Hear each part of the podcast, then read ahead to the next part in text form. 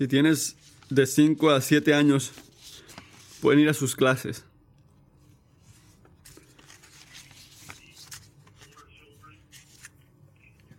Vamos a tener a los niños jóvenes con nosotros aquí esta mañana y van a saber el por qué pronto.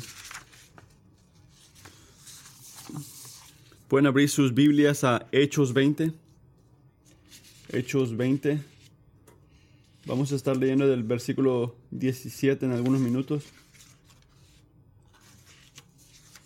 Como mencioné hace un tiempo, esta mañana tenemos el gran gozo, Kingsway.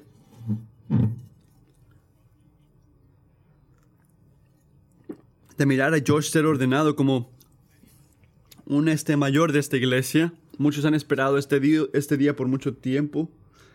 Aunque ahora más de lo que nos imaginamos, van a escuchar más de su historia ahorita. Van a poder escuchar de una variedad de gente esta mañana. Voy a hablar por un tiempo, no por mucho tiempo si Dios quiere. Van a escuchar de Josh, van a escuchar de Karen, su esposa, van a escuchar del Mickey Conley, el líder de región de nosotros. Estamos agradecidos que pudiste estar aquí. Este, yo quiero que comencemos al buscar la palabra de Dios para que nos responda. Una pregunta muy importante, una muy simple pero muy crítica. ¿Qué es un pastor? ¿Qué es un pastor? Si tú creciste en la iglesia o pasaste tiempo en diferentes círculos de iglesia, has este de asociar la palabra pastor con muchas cosas diferentes. Algunos son positivos, algunos son negativos. Sea lo que sea, a lo real que son esas experiencias, es muy importante que no pongamos nuestra fundación de lo que es un pastor en nuestras experiencias, nuestro entendimiento de lo que es un pastor.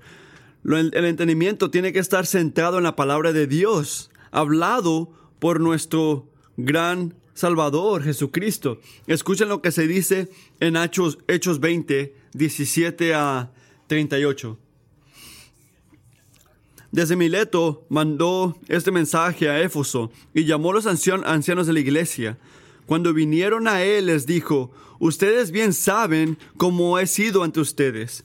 Todo el tiempo, desde el primer día que estuve en Asia, he servido al Señor con toda humildad, con lágrimas y con pruebas que vinieron sobre mí por causa de las intrigas de los judíos.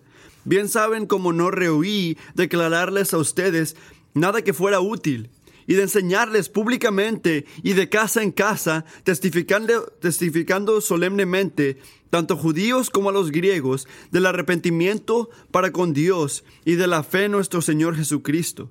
Ahora yo, atado un espíritu, voy a Jerusalén sin saber lo que ella, lo que allá me sucederá, salvo que el Espíritu Santo solemnemente me, da testimonio en cada ciudad, diciendo que me esperan cadenas y aflicciones, pero en ninguna manera estimo mi vida como valiosa para mí mismo, a fin de poder terminar mi carrera y el ministerio que recibí del Señor Jesucristo, para dar testimonio solemnemente del Evangelio de la gracia de Dios.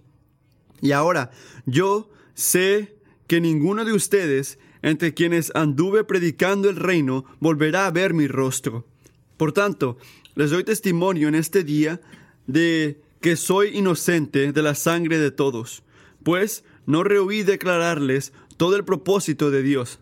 Tengan cuidado de sí mismos y de toda la, la congregación, en medio de cual el Espíritu Santo les ha hecho obispos para pastorear la iglesia de Dios, la cual él compró con su propia sangre. Sé que después de mi partida vendrán lobos feroces ante ustedes, que no perdonarán el rebaño. También de entre ustedes mismos se levantarán algunos hablando cosas perversas para arrastrar a los discípulos tras ellos. Por tanto, estén alerta, recordando que por tres años, de noche y de día, no cese de mostrarse a cada uno con lágrimas.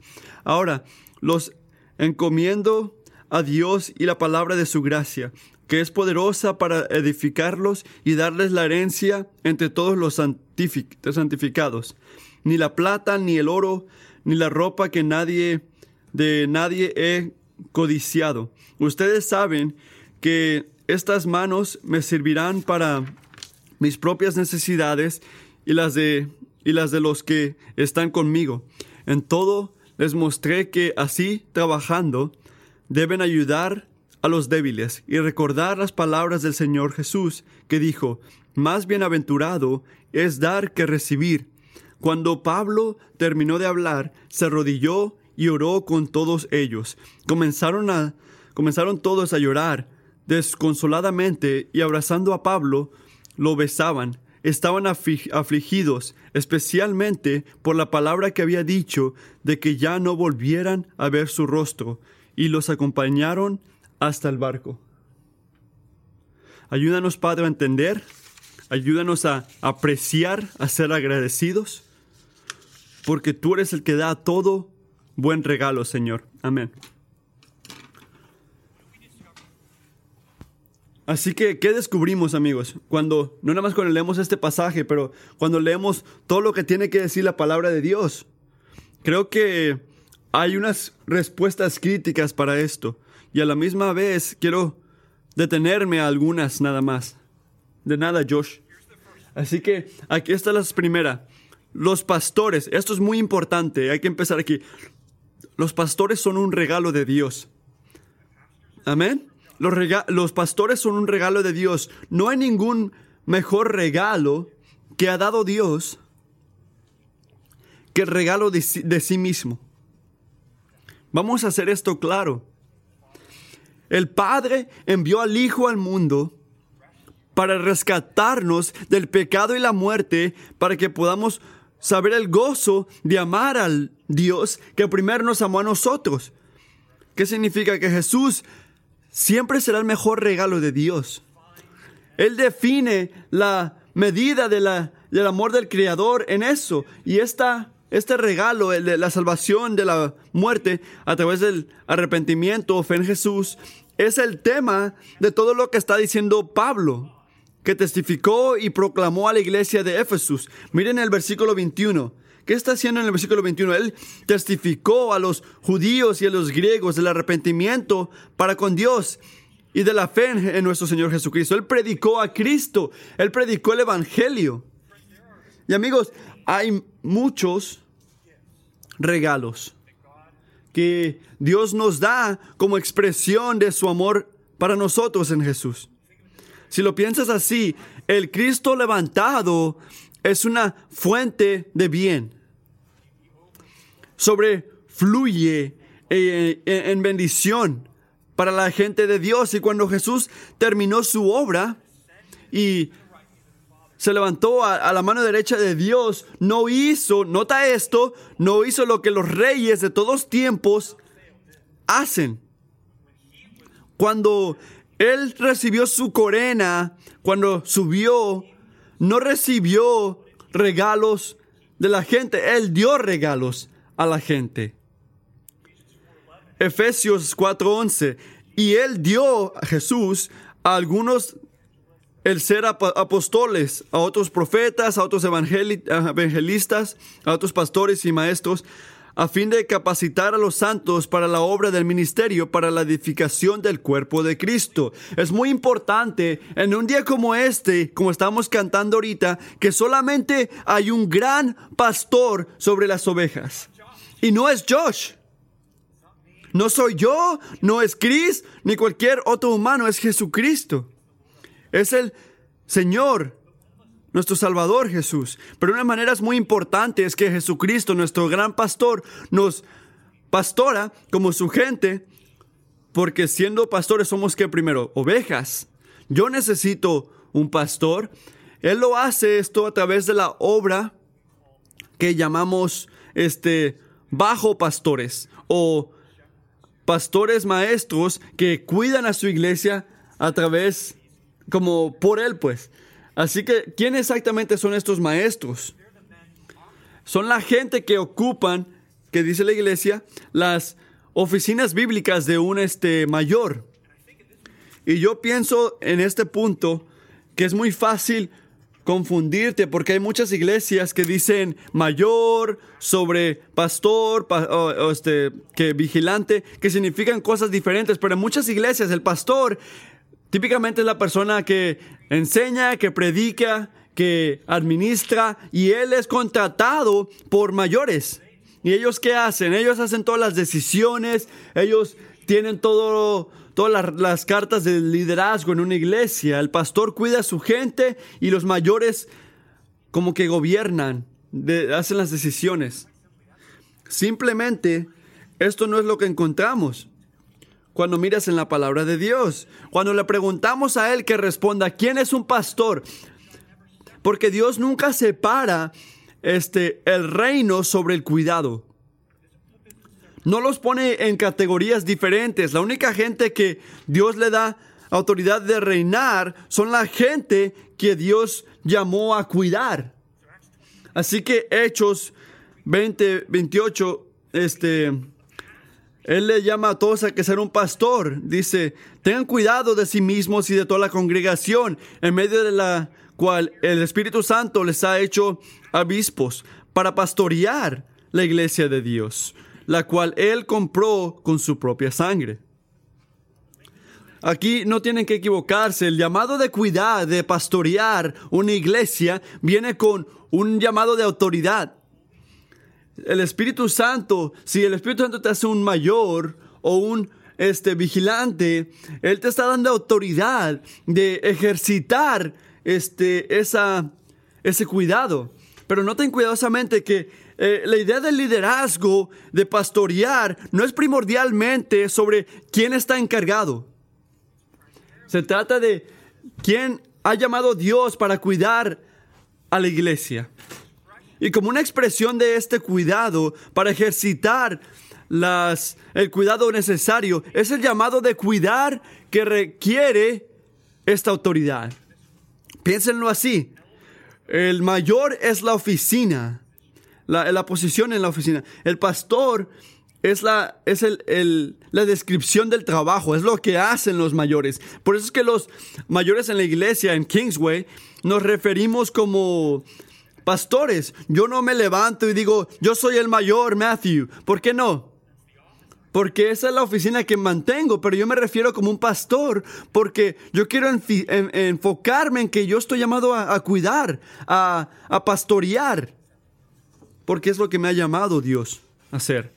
Y me tomo mi tiempo aquí porque, porque hay, que, hay que hablar honestamente. Vivimos en una época que respiramos el aire de una cultura que le encanta, le encanta a deconstruir, a destruir este, las oficinas, las instituciones. Y en este punto tenemos que recordar que el modelo que tenemos que ver no es una creación del hombre, es el diseño de Dios. Sí, Pablo dice en lugares como Hechos 14 que él puso a, mayores, a, pastores, pero reconocen en el versículo 28, Pablo sabe que últimamente no es su obra.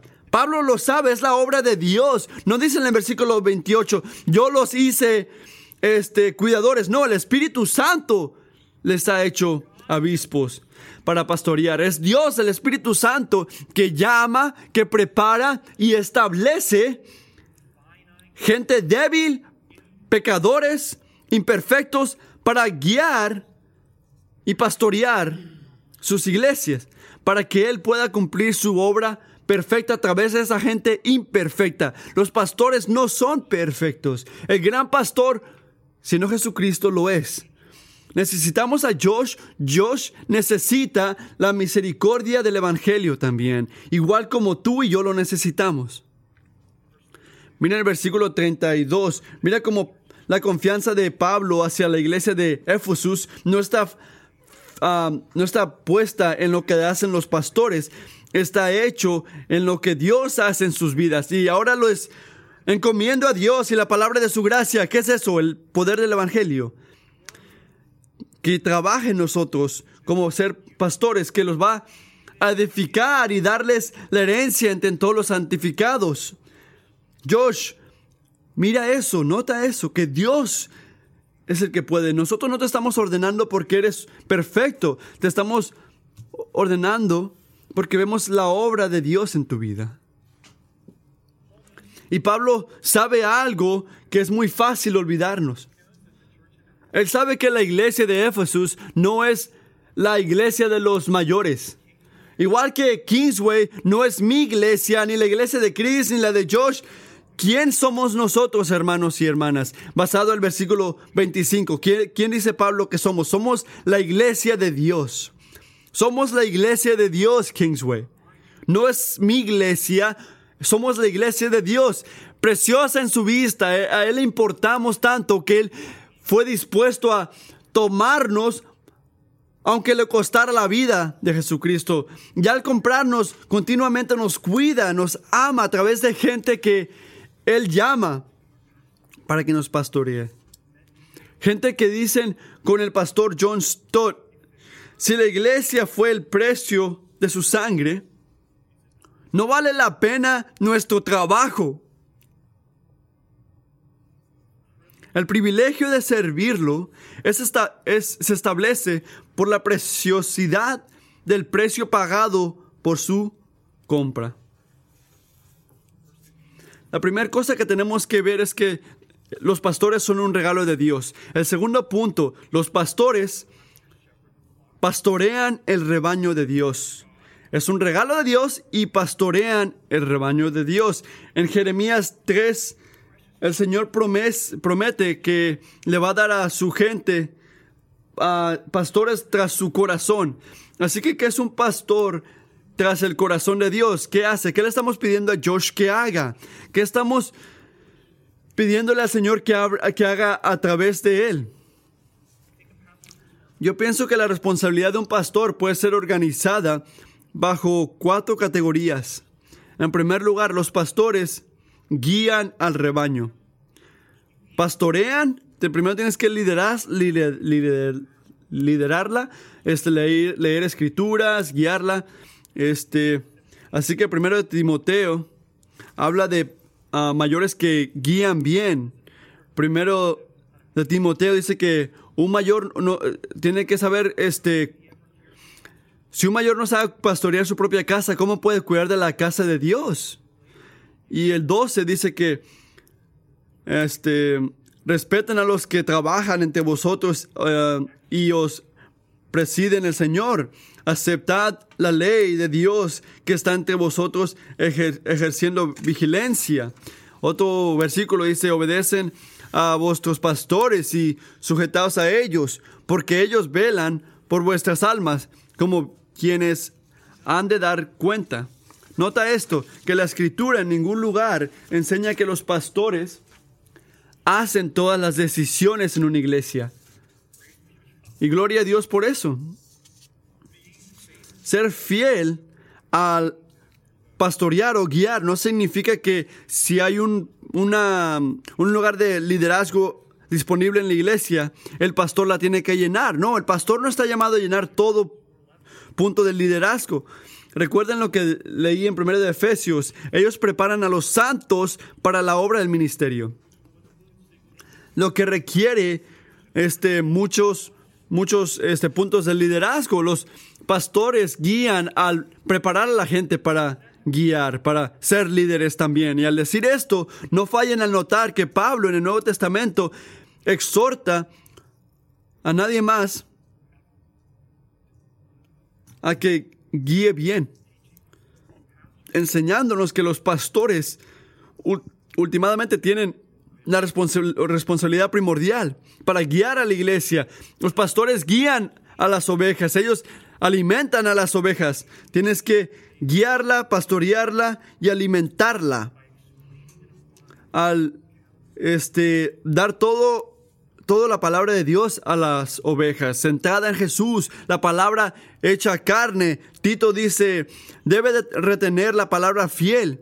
que es conforme a la enseñanza para que sea capaz también de exhortar con sana doctrina y refutar a los que contradicen. Escuchen esto, Kingsway. No queremos pastores que simplemente nos dicen lo que queremos escuchar.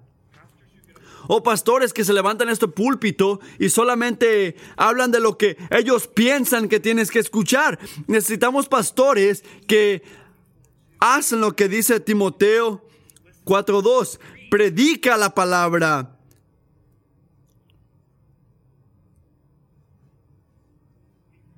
Insiste a tiempo y fuera de tiempo, amonesta, reprende, exhorta con mucha paciencia e instrucción. Me encanta describir esto así. Un buen pastor guía o alimenta las ovejas con el contento de su contexto de su enseñanza es inoriginal. Inoriginal, no creativo, no, wow, ese hombre sí sabe decir cosas. Ninguna vez ha dicho un pastor algo así, me encanta este hombre. Eso es muy peligroso. Es inoriginal porque ahí está el buen pastor. Ahí está las aguas calmadas. No es mi trabajo venir aquí y decir lo que yo pienso o lo que yo quiero. O mi trabajo, el trabajo de Josh o todos, es decir lo que Dios ya dijo.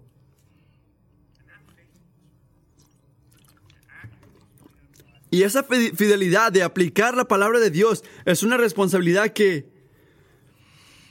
que es muy importante al ver cómo se sube o baja la iglesia. Primero de Timoteo dice, ten cuidado de ti mismo y de la enseñanza. Persevera en estas cosas porque haciéndolo asegurarás la salvación tanto para ti mismo como para la que los que te escuchan. Así que tenemos que tener cuidado en esto. Tenemos que enseñar en el mismo contexto de Dios. Cada mayor tiene que un pastor no es nada más una buena persona una gente una persona que la gente lo quiere. No, es una persona que predica la palabra de Dios, que busca la voluntad de Dios. Así es como alimentamos el rebaño. Así que los pastores son un regalo, uh, pastorean el rebaño, alimentan y este, los pastores protegen al rebaño. Protegen al rebaño. Los protegen de cosas que no son de la palabra de Dios. Después de hablarle a los mayores en Efesios, mira el versículo 29, Pablo les advierte de la prioridad de cuidar al rebaño. ¿Qué dice en el 29? Dice, sé que después de mi partida vendrán lobos feroces entre ustedes que no perdonarán al rebaño. También entre ustedes mismos se levantarán algunos hablando cosas perversas para arrastrar a los discípulos tras ellos. Por tanto, estén alertas cuando Josh hable ahorita, va a prometer que los va a proteger. De falsa doctrina especialmente. Cuando un pastor, ¿cómo hace eso? Cuando un pastor cuidadosamente cambia la verdad de la, palabra y habla de algo que no es de Dios, está caminando mal.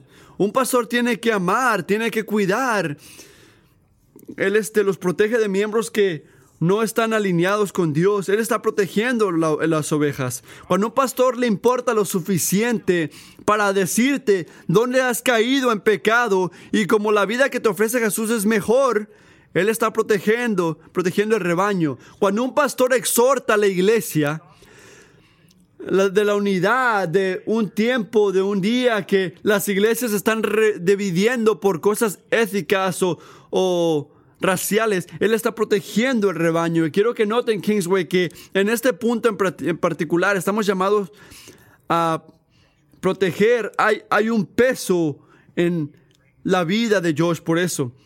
Y Él lo trae a nuestras uniones de mayores. Hay una ferocidad, una ferocidad que honra a Dios para proteger a este rebaño. Él los quiere a ustedes. Protegemos al rebaño y finalmente cuidamos. Los pastores cuidan del rebaño. Así que guían, alimentan protegen y cuidan. Me encanta cómo el apóstol Pablo habla de su propio ministerio en 1 de Tesalonicenses, versículo 7, hablando de el cuidado de una madre y un padre por su hijo. Escuchen esto. Más bien demostramos ser benignos entre ustedes, como una madre que cría con ternura a sus propios hijos, teniendo así un gran efecto por ustedes. Nos hemos complacido en impartirles no solo el Evangelio de, Dios, sino también nuestras propias vidas. Pues llegaron a ser muy amados para nosotros. Saben además de, que, de qué manera los exhortamos, alentábamos e implorábamos a cada uno de ustedes, como un padre lo haría con sus propios hijos, para que anduviera como es digno de Dios, del Dios que los ha llamado a su reino y su gloria. Así es como lo hace Dios. Así se tiene que representar el amor de Dios en los pastores. Tienes que caminar en los pasos de los que caminó Jesús. Ser cuidadoso, poder discernir, ser intencional. Jeremías 23, 4. Pondré sobre ellas pastores que se apacentará, que, que las apacentarán y nunca más tendrán temor, ni se aterrarán, ni faltará ninguna de ellas, declara el Señor. Así es como Dios cuida a su gente. Los pastores son un regalo de Dios. Los pastores pastorean el rebaño de Dios. Los pastores son responsables ante Dios. Son responsables ante Dios. Escucha, el Señor no nada más le importa sobre lo que hace o dice un pastor en público o cuando está aquí en el púlpito con luces en su cara. A él le importa primordialmente quién Josh es en privado. ¿Por qué? Porque como saben muchos de ustedes, el ministerio, como servimos, fluye de nuestra vida. ¿Quién somos? Esta, esto no es un llamado profesional, donde puedes llegar aquí algunas horas, hacer tu cosa, hacer un buen trabajo y regresar a vivir como tú quieras. Esto no representa al gran, al gran pastor. Y el Señor está alerta a esto. Y nosotros también, si llevas tiempo en esta iglesia, ya sabes que si un pastor cae en pecado escandaloso, puede afectar fuertemente a una iglesia. Esta es una de las cosas que voy a exhortar para que oren para Dios cuando terminemos hoy, que el Señor lo proteja de pecado escandaloso que va a hacer ver mal el Evangelio de Dios. Oren por nosotros así, oren por Él así. Pablo habla de dos cosas, dos calificaciones para los mayores en primero de Timoteo y, Tito. Y eso lo podemos ver al principio de las dos cosas. Pablo dice que un mayor debe de estar este, atento, no ser perfecto, pero ser un ejemplo de Dios para que la iglesia lo siga. Y clarifica, significa que un, mayor tiene que ser este, respetado por la gente de afuera, maduro, humilde, uh, puros, uh, tiene que ser un líder en su casa, tiene que estar, ser hospitalario, tiene que ser este, usar su dinero para enseñar amor generoso a la gente alrededor, todas las calificaciones para ser un mayor obviamente poder este, enseñar, son calidades que cualquier hombre cristiano debería querer tener, porque mucho de la pastoreada de un líder, un mayor, está en el ejemplo de su vida.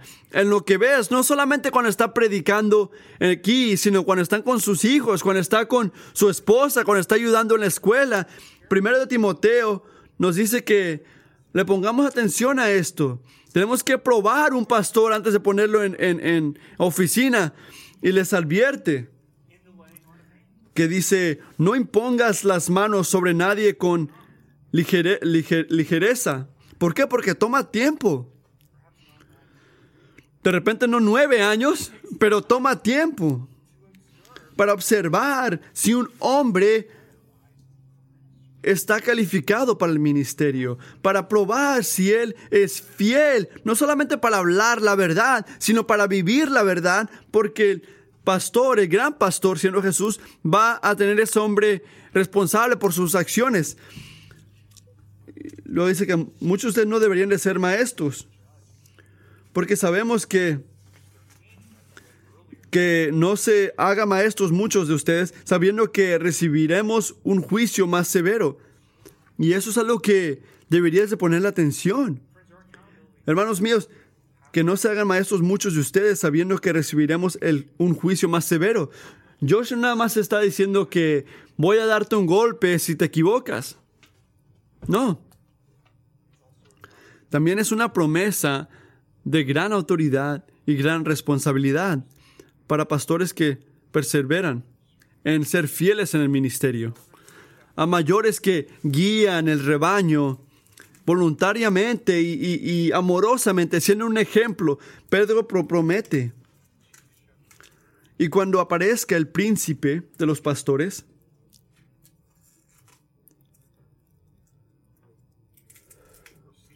ustedes recibirán la corona de gloria.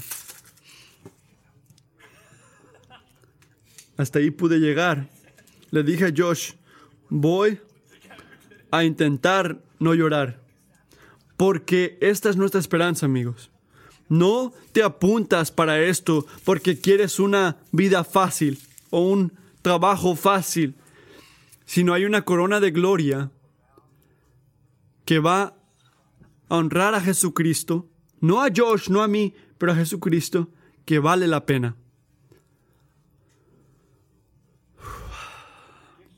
Los pastores son un regalo de Dios. Pastorean el rebaño de Dios. Y son responsables ante Dios. Y Josh, quiero que sepas esto. Eres un regalo de Dios. Eres un regalo de Dios. Has enseñado que eres fiel para guiar a las ovejas de Dios por nueve largos años y eres un hombre que obra con un gozo, con fuerza, un hombre que sabe que tiene que rendirle cuentas a Dios y por eso te confío.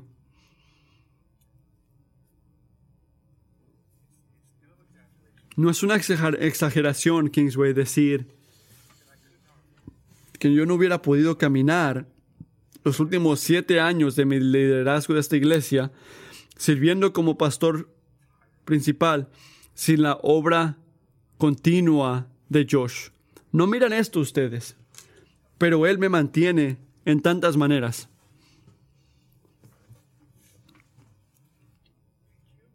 Gracias. Porque es una de las cosas más bonitas de mi vida. Verte a ti ser ordenado ahorita. No nada más porque has cuidado mi alma, sino porque te sino porque te he mirado cuidar todo este rebaño. Y quiero que sepas, Josh, que todos los tiempos cuando la gente te decía, nueve años, nueve años sin, sin ser ordenado, ¿por qué tiempo tan largo? Me imagino que esas conversaciones eran difíciles, pero las tomaste bien. Y quiero que sepas, Josh, que es una confianza en nuestros corazones, como la gente de Dios aquí. Hablo, hablo, hablo por toda esta iglesia que claramente fuiste llamado a pastorear. Si lo pudiera decir, es obviamente claro que Dios puso a este hombre aquí, que el Espíritu Santo lo está poniendo en esta posición. Y hoy, hermanos y hermanas, hermanas, estamos reconociendo lo que Jesucristo ya ha hecho. Josh, por favor, ven aquí adelante y con, comparte la historia de cómo Dios te trajo aquí.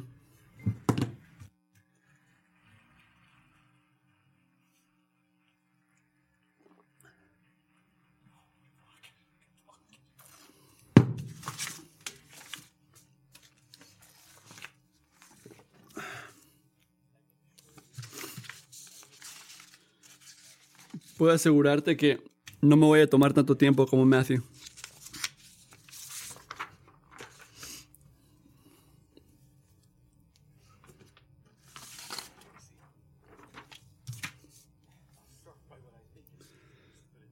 Voy a empezar por lo que yo pienso que es más fácil, pero no lo es. Quiero agradecer a, tanto a tanta gente que son nuestros amigos nuestra familia que vinieron hoy. Vinieron de Florida, de Norte Carolina, de Virginia Beach y de toda el área de Virginia, de Richmond, de gente que nos aman y que querían estar aquí con nosotros este día especial. Y luego tenemos amigos y familia viéndonos por videollamada de Sudáfrica, de Namibia, de Australia. Quiero abrazarlos a todos. Gracias por venir aquí. Gracias por estar con nosotros. Siento el amor y el cuidado de cada uno de ustedes al estar aquí. Gracias por venir. Me importa mucho sin mencionar, iglesia, a ustedes que los amo tanto, que los miro frecuentemente, que tengo el gozo de vivir vida con ustedes. Quiero contarle mis historias, mi camino. Algunos de ustedes ya lo han escuchado, pero han escuchado, pero la mayoría no. Así que la voy a contar otra vez. Empieza en 1990. Hace muchos años un año después de que yo creí que me convertí un cristiano y estaba leyendo la Biblia mucho con, con ojos claros, tomando la palabra de Dios, cuando un día yo sentí un llamado de Dios de ser un pastor en, mi vida. Ocurrió cuando leí, leí una de las escrituras que ya leyó Matthew, primero de Timoteo, que dice, esta es la escritura que yo leí que dice, ten un gran cuidado de ti mismo y de tu enseñanza. Persiste en esto, porque al hacerlo vas a salvarte a ti y a la gente que te escuchan. Así que puedes mirar esa escritura y decir, ¿qué, qué llamado? ¿De qué estás hablando? ¿Cómo notaste eso? Y no puedo decir que eso dice Josh, estás llamado a ser un pastor, pero leí eso y era el Espíritu que estaba hablándome, diciendo que se estoy llamando para que seas un pastor. Y era un tiempo muy gozoso en mi vida y estaba ansioso de Dios, estaba, tenía una gran expectativa de, de ser un pastor rápidamente, pero no lo hice. Porque Dios, en su gran sabiduría, sabía que yo no estaba listo. Yo no estaba listo espiritualmente. Era muy inmaduro, no estaba preparado para entrar al ministerio pastoral.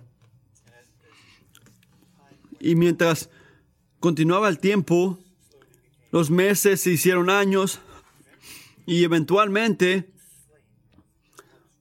una gran yema empezó a, apagarse, porque lo que ocurrió, al lugar de confiarme, eh, confiadamente confiar a Dios en ese llamado y con su tiempo en mi vida, yo dejé, yo me dejé que no me dejé no confiar en Dios.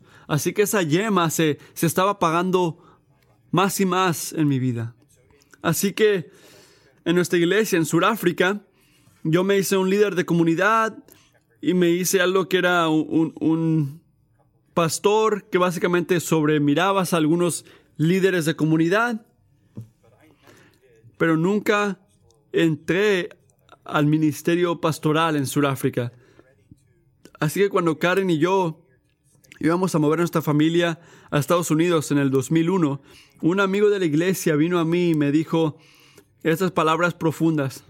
Josh, recuerda que cuando tú te mudes a Estados Unidos, el corazón obrero que Dios te dio no se va a quedar atrás. Pero ese corazón que puso en ti se va contigo.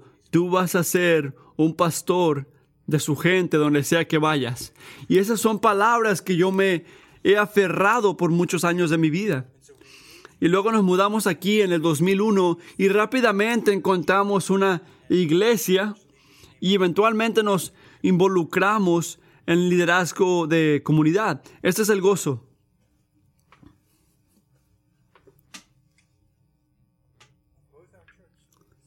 De la iglesia en Sudáfrica y esta iglesia que nos unimos, tengo amigos aquí esta mañana. En esta iglesia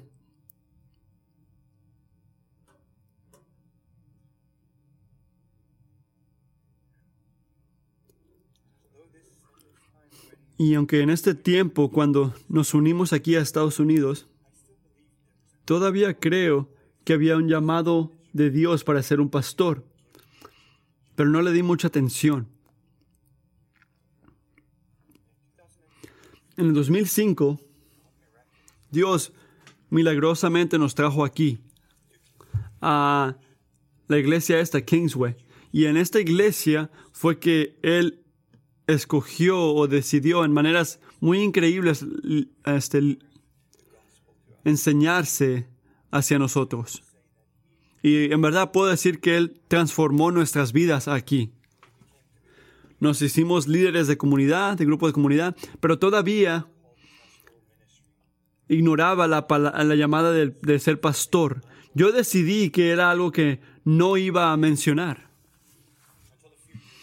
hasta unos años cuando nuestro líder pastor de la nada me miró y me dijo, Josh, ¿tú no sientes un llamado para ser pastor? Y me llamó la atención, pero adentro estaba gritando.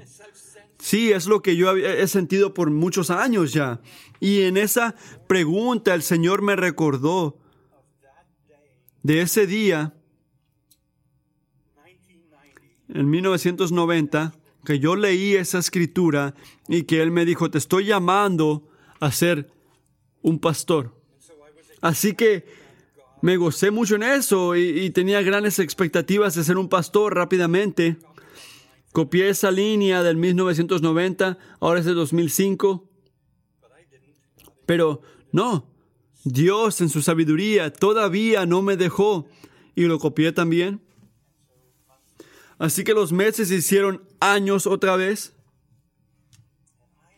Y yo tenía que seguir ah, constante en la palabra de Dios. Recuerda, esa, escritura persiste en esto, persiste en esto. Yo tenía que seguir persistiendo, tenía que seguir confiando a Dios con este llamado. Siete años más. En el 2012, Kingsway nos introdujo um, eh, como el ser pastor en nuestra, en nuestra iglesia. Una letra se le mandó a la iglesia que decía, hay hombres que ustedes ven que deberían ser pastores, que deberían de ser uh, bivocacional pastores.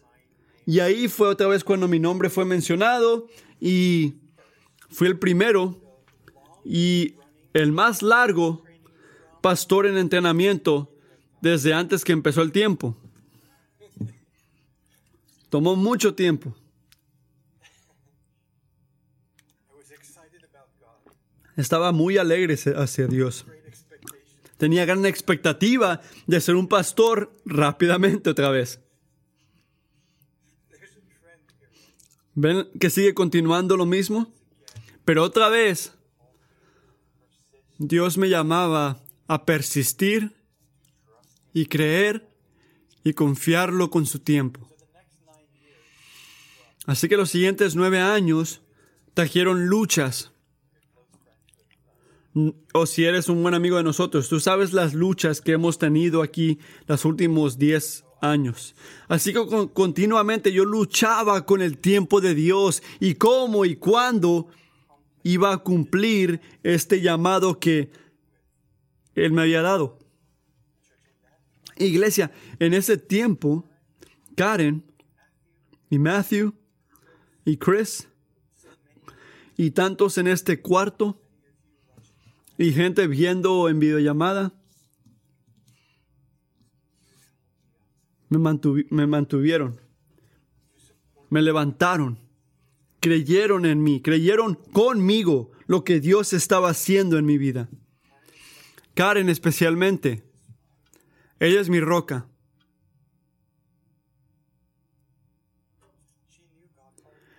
Ella sabía que Dios me había llamado por muchos años.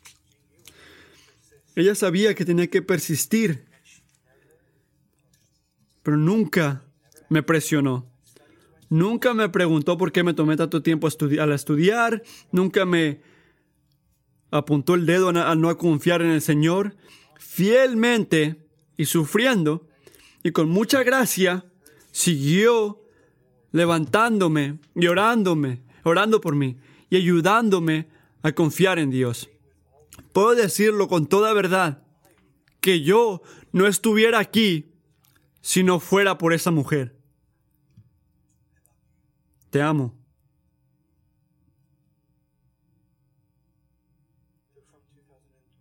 ...2012...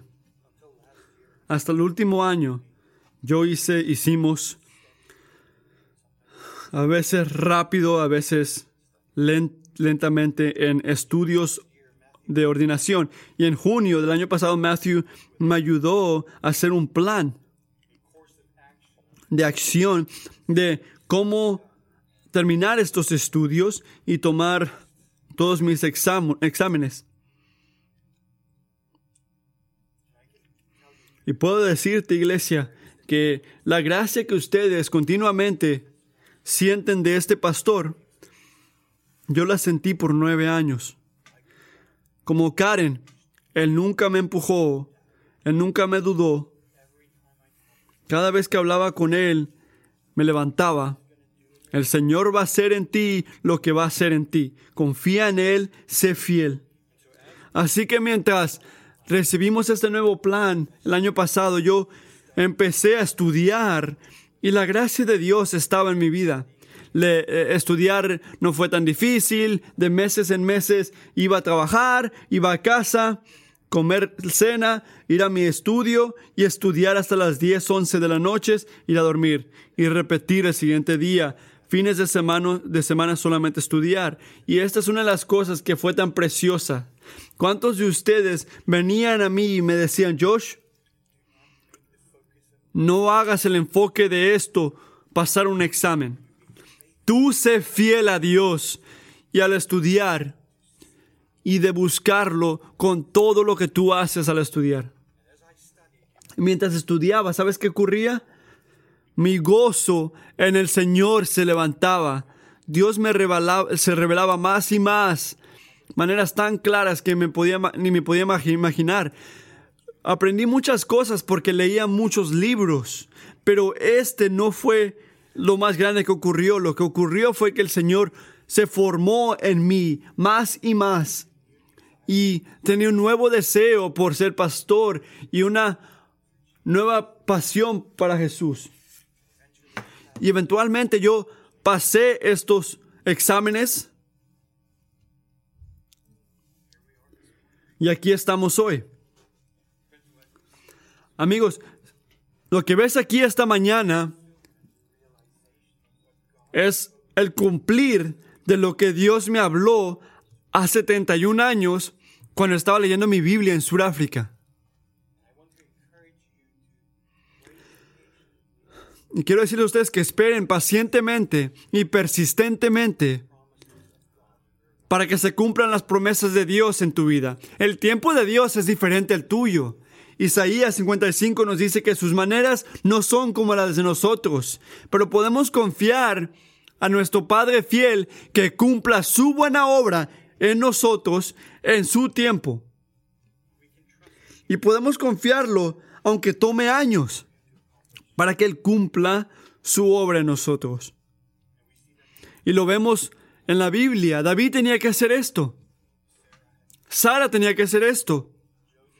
José tenía que hacer esto. Job tenía que hacer esto. Una y otra vez podemos nombrar a gente que tenían que confiar por años para cumplir en su vida lo que él había prometido hace tiempo. Así que iglesias, gracias por sus palabras. Gracias por los años que ustedes me levantaban. Tantas veces Matthew y Karen saben esto, tantos tiempos que yo me sentía tan culpable que me tomó tanto tiempo. Yo sentía que en maneras les estaba fallando a ustedes. Y venía un domingo y lo que recibía de ustedes era cuidado y amor y respeto.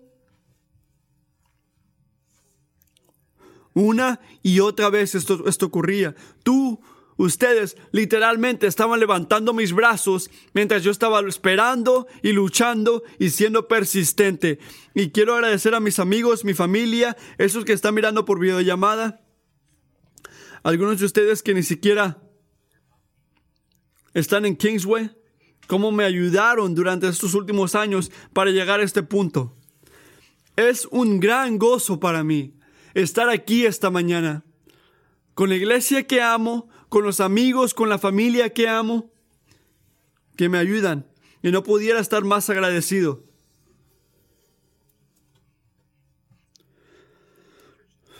Iglesia, tienen que saber esto, que el llamado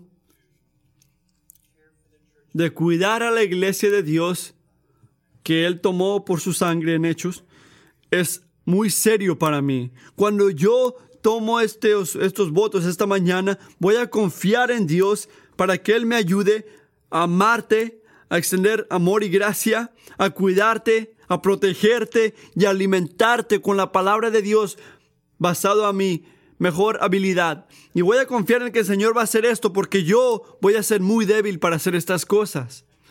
Yo estoy agradecido que es este rebaño al cual el Espíritu Santo me está llamando a cuidar. Es claro que hace 31 años el Señor me habló y dijo, yo te voy a hacer un pastor. Yo no sabía en ese tiempo, pero él significaba que en el 2022, en Kingsway Community, en Estados Unidos, a mí me hubiera gustado saber eso. Hubiera ayudado. Pero estoy agradecido y estoy gozoso de que hoy en adelante voy a continuar estando en esta iglesia, iglesia Ustedes, hombres y mujeres de Kingsway, son a los que amo. Yo quiero hacerlo con ninguna otra iglesia, solamente con ustedes. Y estoy agradecido porque ustedes tienen un lugar muy especial en mi corazón. Porque ustedes son los hombres y mujeres a los cuales Dios me llamó a pastorear. Y espero hacerlo con gran gozo por muchos años. Gloria a Dios. Es la historia.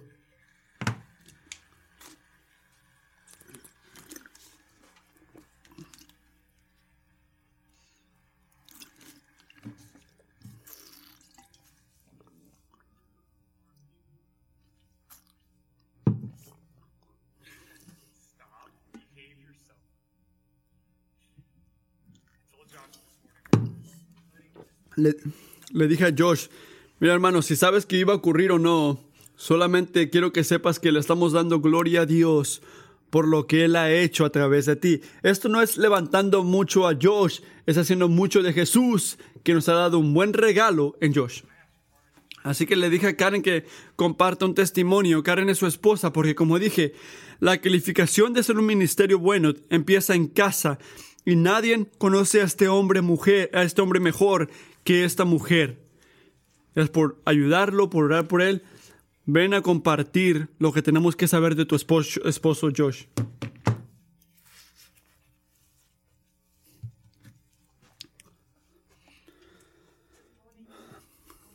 Buenos días. Buenos días a nuestra familia y amigos en África. Hola, papá. Yo conocí a Josh cuando tenía nueve años. Ya han pasado como 45 años, pueden hacer la matemática, así que creo que yo lo conozco muy bien. Hoy estoy dándoselo a ustedes, no porque lo conozco muy bien, sino porque yo veo a Dios obrando en su vida. Josh también era un hombre quebrantado y un hombre pecador que fue llamado de la oscuridad a la vida en Jesucristo y he visto a Dios haciendo esto más y más. He visto su caminar, he visto su corazón cambiar día tras día. Es un hombre que obviamente tiene debilidades. Muchas veces siente la tensión de este, de trabajar mucho, familia, y amar y cuidarlos a ustedes. Últimamente Josh fue ofrecido una promoción y un pago grande en el trabajo. Luchó, oró, perdió sueño por esto, pero lo negó. No lo aceptó porque hubiera quitado tiempo de servir y amarlos a ustedes. Él quiere dar su vida para que ustedes puedan escuchar de Dios, para amarlos, para pasar tiempo con ustedes. Gozosamente pasa su tiempo, su amor a Kingsway. Muchas veces tiene que estar en reuniones después de un gran día en el trabajo o hacer muchas llamadas después de cena que pueden tomarse horas y a esto se siente llamado. Dar su vida día tras día. Él da su vida, sus deseos para cuidarlos a ustedes. Yo me he mirado a Josh morir al mundo y a sí mismo. Josh y sus estudios es un adicto al estudiar en el tercer piso, de nuestra casa. Ahí ora, él lee, estudia y prepara sus sermones. Cuando prepara, cuando prepara sus sermones, él usa su tiempo pagado en el trabajo para hacerlos y lo hace en su segundo lenguaje. Esto sé de Josh. No toma levemente el llamado de predicar la palabra de Dios.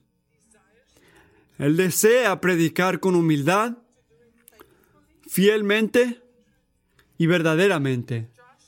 Josh desea conocer doctrina verdadera al preparar por la ordinación y exámenes. Josh pasaba cienes y cienes de horas leyendo y estudiando, estudiando historia, teología, conocimiento para estar preparado a ser tu pastor. Su deseo de ser un, pastor fiel muchas veces lo trae a sus rodillas, lo hace humilde ante Dios, lo, lo hace temeroso ante Dios cuando él predica. Este estudio en nuestro tercer piso también es el lugar donde Josh ora, lucha y pelea para tener su fe. He visto a Josh luchar para santidad personal, para obedecer a Jesucristo, al leer su Biblia, al meditar en lo que Jesús ha hecho por nosotros. Me encanta, amo verlo seguir a Dios con entusiasmo y gozo en tiempos que son fácil y también en tiempos que es muy difícil. Yo lo he visto dejar su tiempo libre y hacer las cosas que le gustaría hacer, como pescar o, ir a, hacer cosas, o su equipo en BCU, para cuidarlos a ustedes y ayudar a Matthew y a Chris en lo más que él pueda. Les puedo decir que Josh es fácil hablarle. Es, él le encanta escuchar, él es lento al hablar y humilde cuando lo corrijas. Él tiene juicio, él trabaja duro. Yo agradezco mucho lo que Josh hace como obra cuando nadie lo ve. La vida de Josh y sus decisiones hablan y testifican de su amor para Jesús y su devoción hacia ustedes, la iglesia que él ama no se sobrellena y todos saben, todos los que lo conocen han sentido sus juegos y sus chistes y sus bromas. Josh y yo amamos a Kingsway. Son preciosos para nosotros. Y estar con ustedes es uno de los gozos más grandes de su vida. Yo conozco que Josh es loyal, es fiel y su llamado a ustedes es, es, es serio. Servir no nada más es su llamado, sino su deseo. A él no le canta, a él no le gusta fallar un domingo. Muchas veces cancelamos planes para llegar aquí un domingo cuando estamos visitando a nuestras hijas en Charlotte.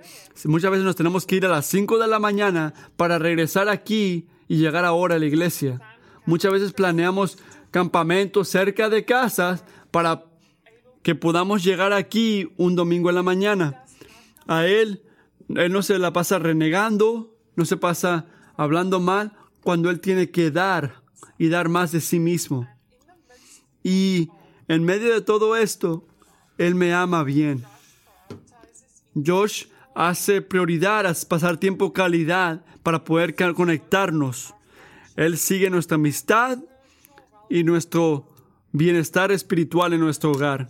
Y yo sé que Josh los ama a ustedes al fielmente caminar con ustedes en tiempos difíciles, en tiempos de sufrimiento y en tiempos de hacer paz y cuando tiene que meterse en medio.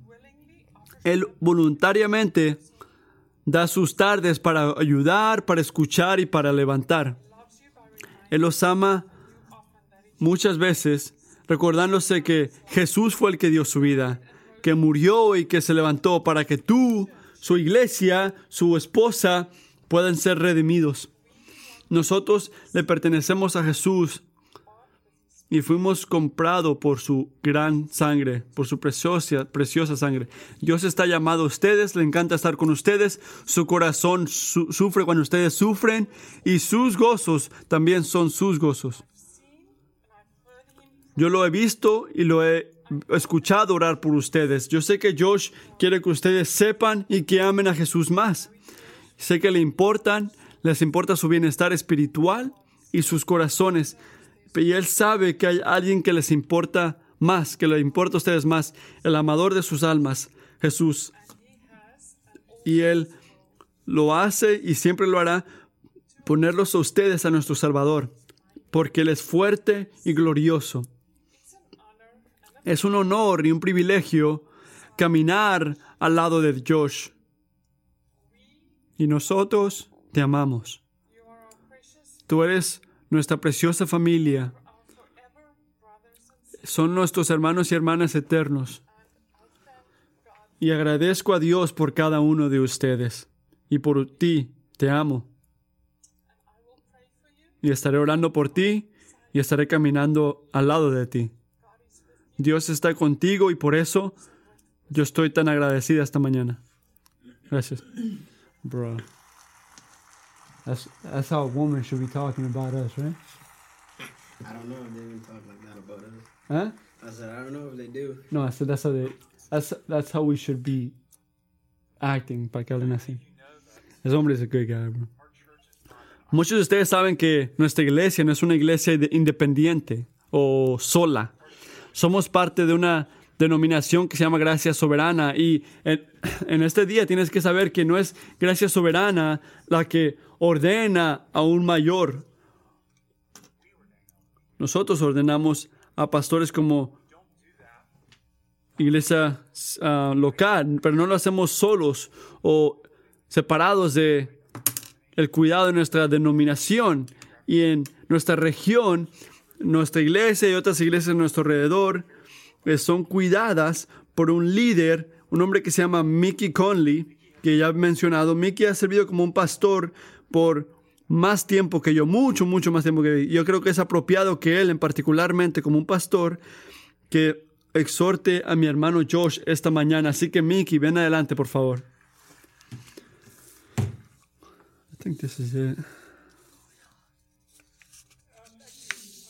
Muchas gracias. Tanta gente que me están agradeciendo al estar aquí. Yo digo, no, no pudiera yo fallar este día. Qué gozo es estar aquí, poder estar con Josh, con Karen. La, Biblia dice, esos que desean estar aquí es un, es un llamado muy noble. Gracias por tu deseo de hacer este llamado noble, Josh. Gracias por enseñarnos el llamado que estamos viendo aquí, al que estamos nombrando a Josh. Muchos de ustedes se preguntan, ¿por qué tomó nueve años? Gracias, soberana la ordenación no es fácil. Yo estoy tan agradecido que yo no tuve que pasar por ese proceso. Nueve años, yo no creo, yo no pudiera. ¿Sabes cómo me ordenaron? Me dijeron, ¿quieres ser un pastor? Yo dije, claro, y ya, pum, fui pastor. Así que gracias por pasar por eso, Josh. Y quiero decir lo que ya sabe toda esta iglesia, Josh. Solamente estamos haciendo oficial lo que ya ha estado ocurriendo por años. Y eso es tu guía y tu amor por esta iglesia. Así que quiero hablar un poco contigo. Karen, quiero honrarte a ti también. Gracias por cómo caminas al lado de este hombre, gracias por las cosas que dijiste. No hay ninguna descripción para la, la- la esposa de un pastor. Tu descripción es ser la ayudadora de, Josh. Y yo ahora, en una manera muy única, Dios te ha dado la posición para poder ayudarlo en esto. Así que gracias que por esto ustedes son un gran equipo. Tengo el privilegio de hablar con Josh. Pueden escuchar. Y quiero hacerlo de 1 de Corintios 2, 1 a 5. Y yo cuando vine a ustedes, hermanos, no vine proclamando el testimonio de Dios con palabras largas o con sabiduría.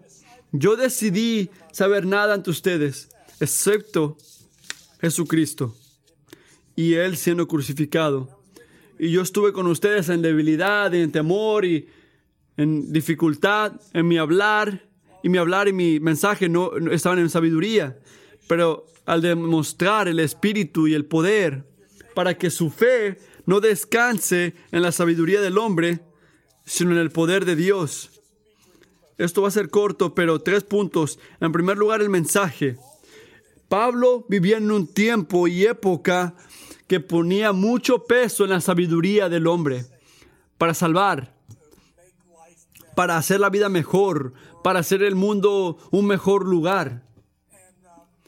Y nosotros también vivimos en una época que es así también. Y tristemente, donde está el, el conocimiento o sabiduría humana, o, odian más al Evangelio de Dios o no, o no lo quieren poner atención. Pero es el Evangelio que tus hermanos y hermanas aquí necesitan. Jerry Bridges, un escritor, dice, el Evangelio no nada más es el mensaje más importante en toda la historia, es el único mensaje que importa en la historia. Todavía dejamos que cristianos viven, vivan toda su vida sin entender claramente lo que significa y sin sentir el gozo de vivir en él. Pero no Pablo y, no tú y, y tampoco tú, Chris, y tampoco Matthew, y tampoco los pastores aquí, ni esta iglesia. Por eso dijo Pablo que yo decidí conocer nada ante ustedes, solamente a Jesucristo y Él siendo crucificado. Eso no significa que Pablo no hablaba de nada más.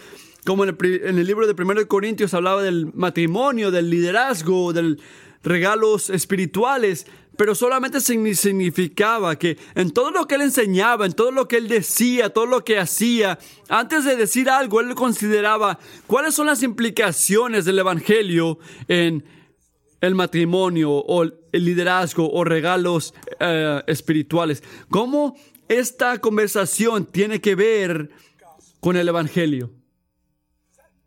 Porque al final del día, esto es lo que significa estar centrado en el Evangelio. ¿Qué tiene que ver esto con el Evangelio? En 1 de Timoteo 3, Pablo dice que la palabra de Dios puede hacer a alguien sabio para la salvación. Y la palabra salvación bíblicamente no nada más es ese punto de conversión cuando fuiste, estás muerto y ahora eres salvo. No, se habla de la vida cristiana eterna, también la madurez ah, espiritual. Y maduramos porque solamente a través del Evangelio podemos conectarnos a Dios. Así que solamente a través del Evangelio podemos recibir de Dios. Así que por eso Pablo dice, yo no solamente quiero hacer el Evangelio el centro, pero quiero hacer a la cruz el centro de mi Evangelio. La cruz de, la, cru- la cruz, la cruz de Jesucristo es el, el punto central del Evangelio. Toda la palabra de Dios que venía antes anticipaba este momento. Todo lo que viene después fluye de ese momento de la cruz. Sin la cruz no tenemos evangelio. Sin la cruz no tenemos salvación. Así que déjame decirles a ustedes que siempre se pregunten cómo, cómo el evangelio tiene que ver en esta, en esta situación a la que voy a entrar ahorita a pastorear. Porque tienes que saber esto, que está en toda situación. Sea un buen pastor y, trabaja duro. Pero tienes que ¿cuáles son las implicaciones del Evangelio para mi predicación, para mi cuidado, para mi um, ayuda? Cuando yo corrijo, cuando yo um, hago un plan o cuando guío. ¿qué- ¿Cómo puedo meter el Evangelio en esto? Y ya tienes que ser el mensaje, ese tiene que ser el mensaje de tu vida primero, porque tiene que estar centrado en Dios.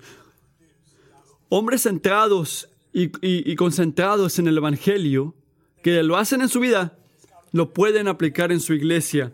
Un escritor dijo, nunca te separes de la cruz de Cristo. Lo que ocurre es que te pones en entendimiento más profundo de, esa cruz. No se trata de que la ves y ya continúes con tu vida. No, tienes que ver más profundo.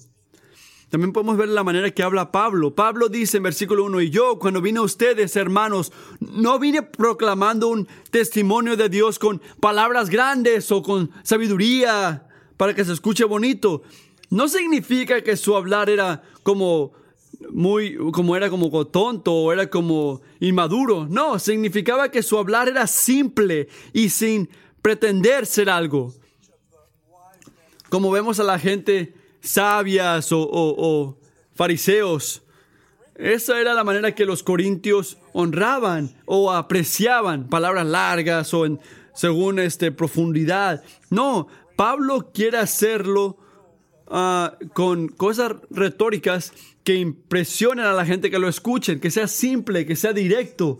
Hay una simplicidad hermosa, pero es tan profunda la profundidad del Evangelio. El Evangelio es tan simple que un niño lo puede entender, pero todavía es tan profundo porque lo tienes que estudiar día tras día y siempre abres una nueva puerta. Y no significa que Pablo que hizo una, una, eligió algo de 50-50. ¿Debería de hablar bonito o debía- de- debo de hablar simple? Pero no, lo que hizo en, en 1.17 de este, este capítulo, Cristo no me envió para bautizar, sino para predicar el Evangelio. Y no con palabras de gran sabiduría o, o palabras este, grandes. Y hay una razón para que la cruz para que la cruz no pierda el poder. Él hablaba simplemente sin pretender para que el enfoque sea la cruz. Él no quería que, él no quería que su hablar sea el enfoque. No quería que dis- di- distraiga del mensaje que él tenía, que, que él ya fue llamado a hacer. Y en el versículo 3 dijo que yo estuve con ustedes en debilidad y, y- y en lucha. Qué grande es esto, ¿verdad? Que Pablo vino en debilidad y, y- temblando. La buena noticia en esto es esto, que ser personal no es algo que detiene el Evangelio. Es una fortaleza en el ministerio. Que nos podemos enfocar en Dios y no tanto en nosotros mismos. Yo quiero recordarles hoy, en 1991, por qué Dios te eligió. No fue porque eras sabio o poderoso o noble o una de las cosas que, que hay ahí. Dios te eligió porque eras, um, un eras tonto en ese tiempo, eras débil, no sabías y eras lo que no, no, y no sabías de Él. Cuando estabas débil y bajo, y lo hizo esto porque para que no tuvieras razón de, de creerte, de- de- de ser orgulloso, porque al final del día nuestro motivo es muy importante en todo lo que hacemos. Había una razón tras lo que eligió Pablo aquí, la manera que lo hizo aquí, lo miramos en el versículo 4. Mi hablar y mi mensaje no fueron en palabras grandes de sabiduría, sino en demostración del Espíritu y del poder, para que tu fe no descanse en la sabiduría del hombre, sino el poder de Dios. Ahora, tenemos que preguntar, ¿qué, qué, cuál era esta demostración de la que él estaba hablando? Yo creo que la demostración era los corintios mismos. Sus vidas cambiadas por el Evangelio. El mensaje y el método trajo atención, le quitó la atención, perdón, de- del, del men- mensajero y se enfocó en el efecto del mensaje.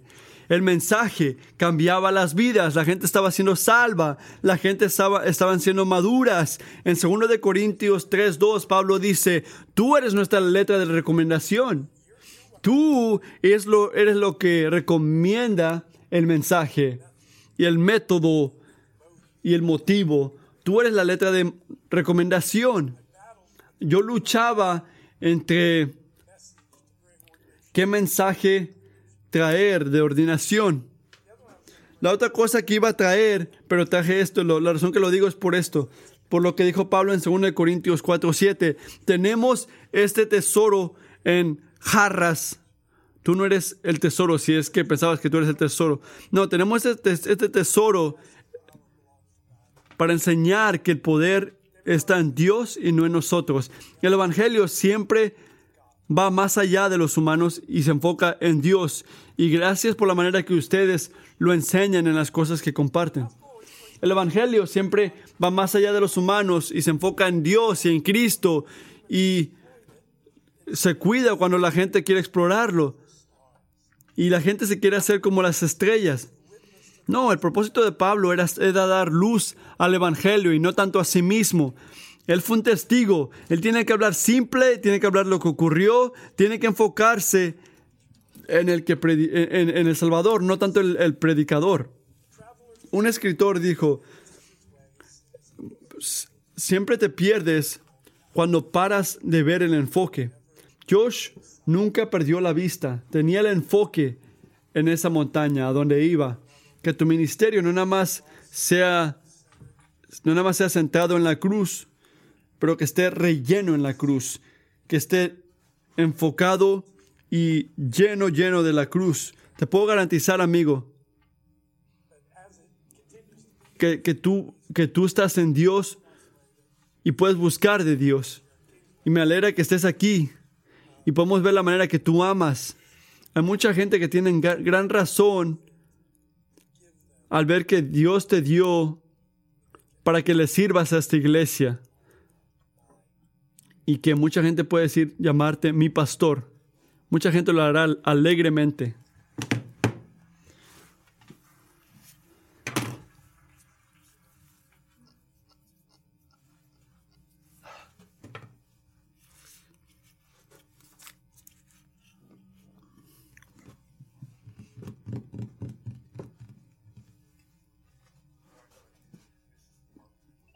Bueno, hermano, ese es el punto que estamos esperando tus votos de ordinación.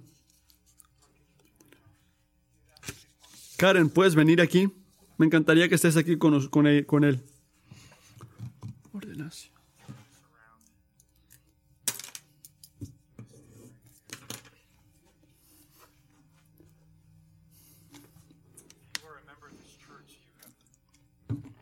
Si eres un miembro de la iglesia, tú ya recibiste esto, tú ya leíste esto.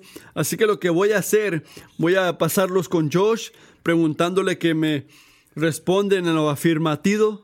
afirmativo. Y después de esto, tengo unas preguntas para ustedes, a lo cual yo los invito a ustedes que se levanten y respondan afirmativamente. Josh, prometes apacentar el rebaño de Dios no por obligación, sino voluntariamente, no por ganancia vergonzosa, sino con entusiasmo, sin dominar a los que están en tu cargo, sino siendo un ejemplo para el rebaño. Prometes guardar fielmente el rebaño sobre el cual el Espíritu Santo te ha hecho supervisor y prometes proteger ese rebaño de las falsas enseñanzas, la división y la descensión. Prometes cuidar el rebaño de Dios no como un asolariado, sino como un subpastor del gran pastor, cuidando de sus ovejas como las preciosas por las cuales Él murió.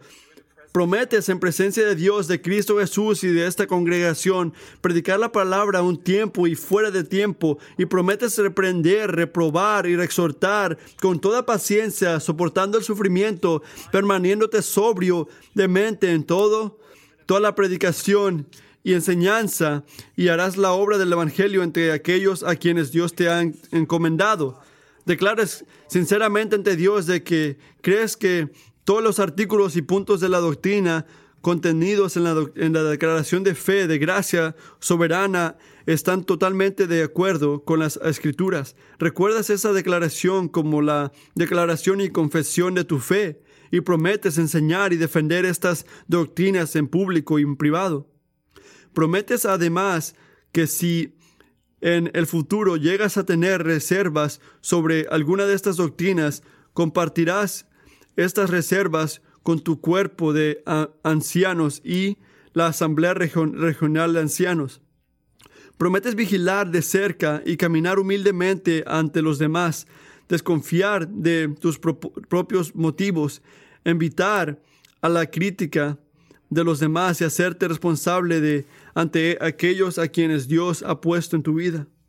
Te sometes sin acep- acepción a las prácticas explícitamente ordenadas en el libro del orden de la Iglesia de Gracia Soberana, afirmando que esa forma de gobierno es una aplicación sabia y adecuada de los principios bíblicos. Prometes andar en una manera digna del Evangelio y mostrar, mostrarte en todo aspecto, en acción y en palabra, para ser un modelo de buenas obras, integridad y dignidad, para que ni la iglesia, ni nuestro Salvador Jesucristo, ni el Evangelio puedan ser of- ofrendados. Prometes buscar continuamente los demás del Espíritu para que puedas servir al pueblo de Dios, no con la energía de la carne, sino con el poder del Espíritu Santo, y llevar a cabo tu ministerio sin temor al hombre. Ahora ustedes, iglesia, este, ustedes les toca responder esto. Ustedes, el pueblo de Kingsway Comunidad, reciben a Josh Kruger como su pastor. Prometen recibir de él la palabra de verdad con mansedumbre y amor y someterse a, a él en el debido ejercicio bíblico de su liderazgo. Prometen proporcionarle todo el apoyo material que pueda necesitar para cumplir su ministerio entre ustedes. Prometen alentarlo en sus labores y asis- asistirlo en su ministerio y liderazgo para su edificación espiritual, la evangelización de los perdidos y la promoción de gloria a Dios. Vamos a orar por Dios. Por favor, si eres miembro, levántate y ora por Él. Vamos a poner manos en Él para ordenarlo, para hacer la ordenación juntos. Y mientras oramos por Josh, estamos pidiendo al Señor que establezca, lo establezca a Él como un mayor al dar gran gracia espiritual hacia Él. Esta no es una formalidad. Estamos poniendo al Señor, a Jesucristo, en su vida y esperando a que Él le dé más gracia, le dé más sabiduría y entendimiento en ese tiempo. Vamos a orar por Él y tenemos una última canción.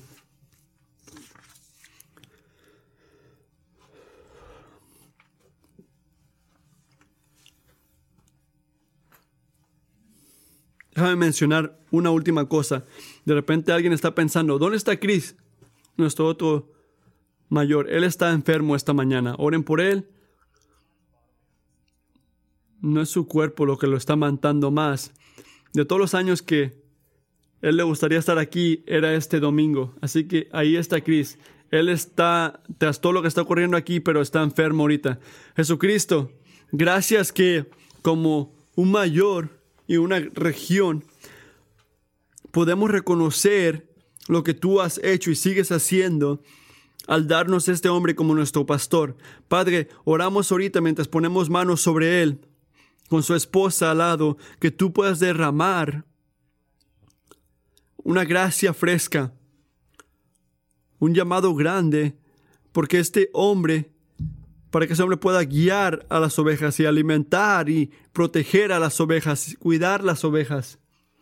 Jesucristo, te pedimos que lo protejas de todo pecado que puede traer mal, mal nombre a ti, Señor. Protégelo, Padre. Te pedimos que su gozo en ti siga creciendo más y más. Protégelo de sentirse que no puede o, sentirse mal. Que recuerda esto, recuerde esto para que pueda poner su esperanza en Dios, que levanta a los muertos. Padre, ayúdalo y prepáralo para cumplir estos votos, para tu gloria y no para su gloria. Te pedimos que mientras predica, mientras cuida, mientras guía, que Josh pueda ser menos y que tú puedas ser más, Dios mío, que tú puedas llenar su corazón de una anticipación para la gloria de Dios. La corona que tú has prometido a la gente que te sirve. Señor, nos gozamos al verlo ordenado hoy al ver esta ordinación, porque es algo que claramente tú estás haciendo. Bendícelo a él y a su esposa. Extiende gracia a Karen para que pueda hacer lo que dijo hace un tiempo, de ayudarlo y ser apoyo cada día en este llamado. Y recibimos a Josh como nuestro, nuestro pastor, como un regalo en Cristo. Y lo ordenamos en este momento como una iglesia a través del poder que tú nos das, Señor. En nombre de Jesús. Amén. Hay que agradecer a Dios por él.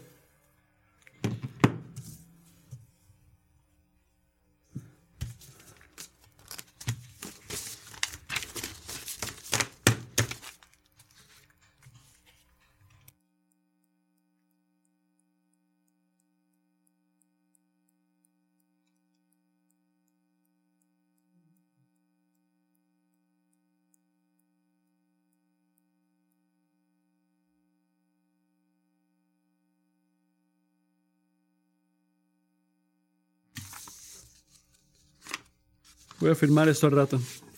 Este es su, esto es su certificado de ordenación. Eso es para ti, hermano. Y esto es una Biblia de la gracia soberana que no quieres dejar por ahí.